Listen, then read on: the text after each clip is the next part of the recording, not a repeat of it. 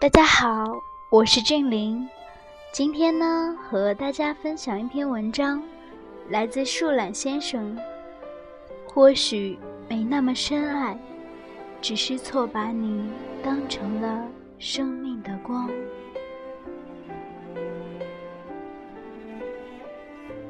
当在 KTV 的包厢里看到阿峰的时候，叶子明显愣住了一下，然后轻轻关上了门。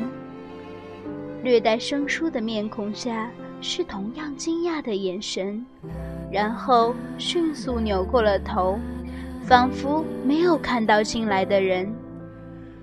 可能谁也没有料到，在一个对他们而言完全不可能相遇的城市，完全没有交集的朋友圈，在这样的场合下，他们居然碰到了。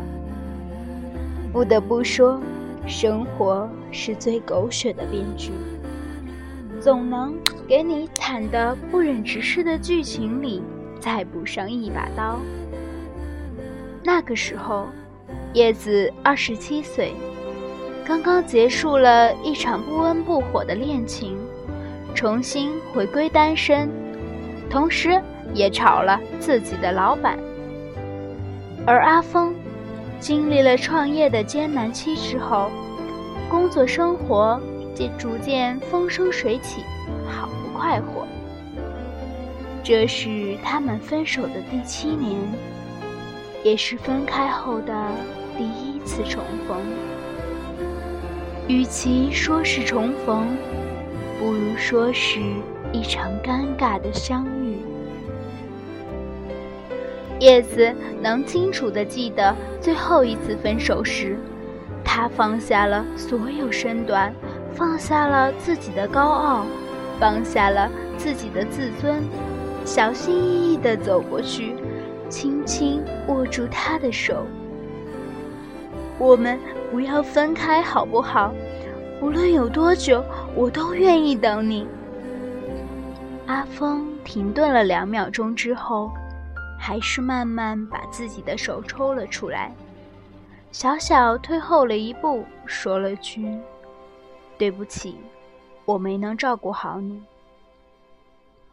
我不要你照顾，我只想跟你在一起，简单的在一起而已啊。”叶子的眼泪止不住的流了下来。对不起，阿峰转过了身。遇到你事情，你除了逃避还会做什么啊？叶子轻轻的抱怨道。啊，你说什么？秋天的风有点大，阿峰没有听太清楚。没什么。叶子苦笑了一下，擦了擦自己的眼泪，继而冷静的说道：“阿峰。”我同意跟你分手，分手后我只有一个请求，请你务必答应我。什么？我们以后老死不相往来。那一年，叶子二十岁，正读大二，跟阿峰第二年的异地恋。分手后的两年。叶子总是哭，总是忍不住去翻通讯录，看看那个人的电话号码，静静的发呆。他去他的空间里，偷偷去看他的好友动态，看有没有发顺什么东西，看最近访客里有没有其他女生，看他的留言板有没有回复别人的消息。完了。默默删除了自己的来访记录。他悄悄关注了他的微博，看到的是两年前的动态。听说他注册了人人，他也去注册了一个。那个时候还没有微信，他总想知道那个人的动态，总幻想着那个人还在他身边。他还会回来的。他回来了，他就站在不远不近处，大声的跟别人说着话，眼睛时不时往这边偷瞄一下，然后迅速收回去，眼角是掩盖不住的笑。他回来了，他们走在寂寞的大马路上，他轻轻搂着她的肩，他害羞地笑着。心里是掩盖不住的幸福。他回来了，以各种各样的方式回来，以各种各样的方式重逢相聚。可是，他又醒了。他总是在最关键的环节里醒来，看着黑漆漆的房间。他在床上紧紧抱着自己，失声痛哭。即使在梦里，他都从未给过他一句肯定的爱意。他不明白，明明是相爱的，怎么就分开了呢？我们曾经那么好，怎么就要从对方的生命里完全消失，一点痕迹？都不留呢。你说过你会照顾我的，你说过你会陪我走到最后的。KTV 的歌声应景的可怕。后来，我总算学会了如何去爱，可惜早已远去，消失在人海。后来，终于在眼泪中明白，有些人错过就不在。叶子苦笑了一把，坐到好朋友的身边，嚷嚷着玩游戏，玩游戏。七年了，浑身的细胞都换了一遍，人怎么可能不变呢？我们都已经变了。我们都再也回不去了。她早已经不是当年认准了一份感情死活不愿意放手的傻姑娘，也看淡了情场的分分合合。当时承诺是轰轰烈烈，可谁又能抵挡得住现实的残酷？当最好的闺蜜的男朋友，整日无所事事，不肯上进。却抱怨他女朋友嫌他穷，不肯陪他，不肯相信他，最后以骂骂咧咧、撕逼分手告终。当一个女同事跟她男朋友爱情长跑七年，他们互相陪伴、互相鼓励，一起度过最艰难的时期的时候，两人却因为没有感觉分手了。他不是不相信爱情，只是看透了人性，看淡了生活。人生在世，那么较真儿干嘛？活得开心最重要。他无数次想过他们重逢的场景：同学聚会、朋友的婚礼，或者是收到彼此。婚礼的请柬等等，甚至都想过，可能这一生都不会再见了，因为他们后来彼此再也没有了对方的音信。分手后的第二年，叶子终于下定了决心，删除了他的所有联系方式，断得干干净净。他说。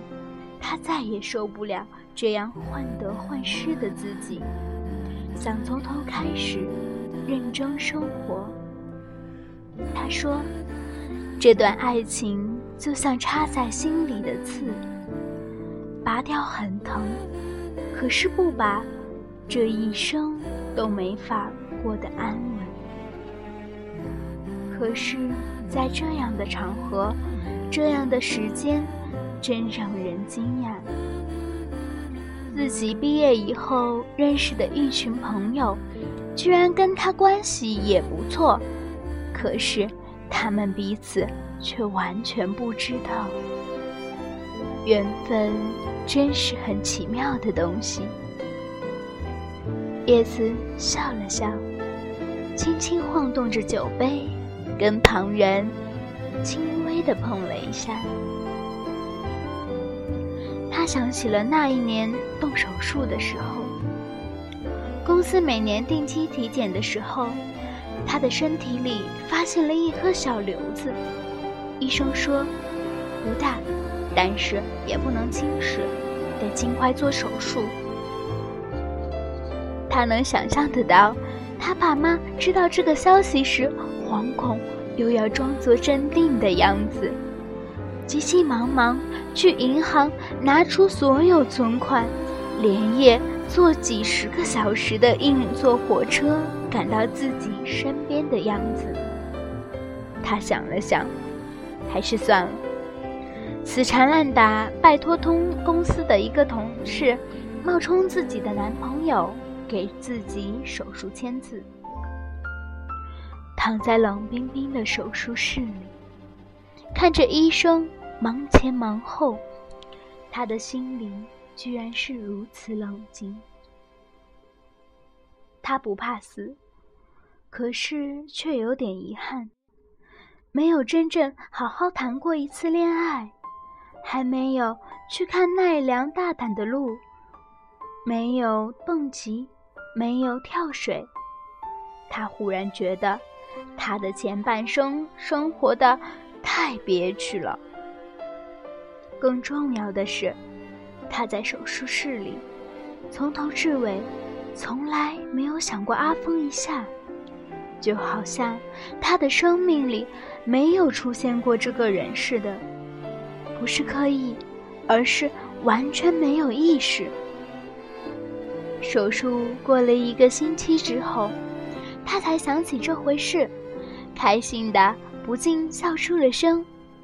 我终于放下了你，放下了你，也放过了我自己。那一年，他们分手第四年。回家的时候，叶子接到了一个陌生人的电话，显示来自于本地。叶子知道，自己接了这个电话，可能最近的生活就不会这么糟糕了。以前难以释怀的事情，也说不定就有了新的结局。可是，叶子仍然把这个电话挂了，拉进了黑名单。不是恨你。也不是怪你，只是后来的生活不想再跟你有半点交集，只是像对待一个陌路人一样对你。而叶子也明白，自己的生活无论是像一个女战士一样优雅的厮杀，亦或是在城市的某一个角落里难过的要命，那都是。自己的生活，除了自己，没人能拯救。年少时，一个人穿梭在城市的马路上，总会希望有一个人可以陪着自己。年少时，一个人处在低谷时，总希望身边有一个人依靠。可以拉自己走出这尴尬的十字路口，看到前面的光。后来，才慢慢懂得，有些路还是得自己一个人走，有些孤独得自己一点点体会，然后宽恕自己，接纳自己，爱自己。只有自己才能让自己看见生活的希望，而很久之前的那个承诺，就让它成为一个美丽的故事吧。我很喜欢文章中这句话：“有些路还是得自己一个人走，有些孤独得自己一点点体会。”然后宽恕自己，接纳自己，爱自己。不管现在的你是不是一个人，在这一段孤独的路上，希望你能好好爱自己。总有一天，那个对的人会出现。大家晚安，谢谢你们倾听我的声音，希望你们可以感受到温暖，爱你们，希望下一次再见。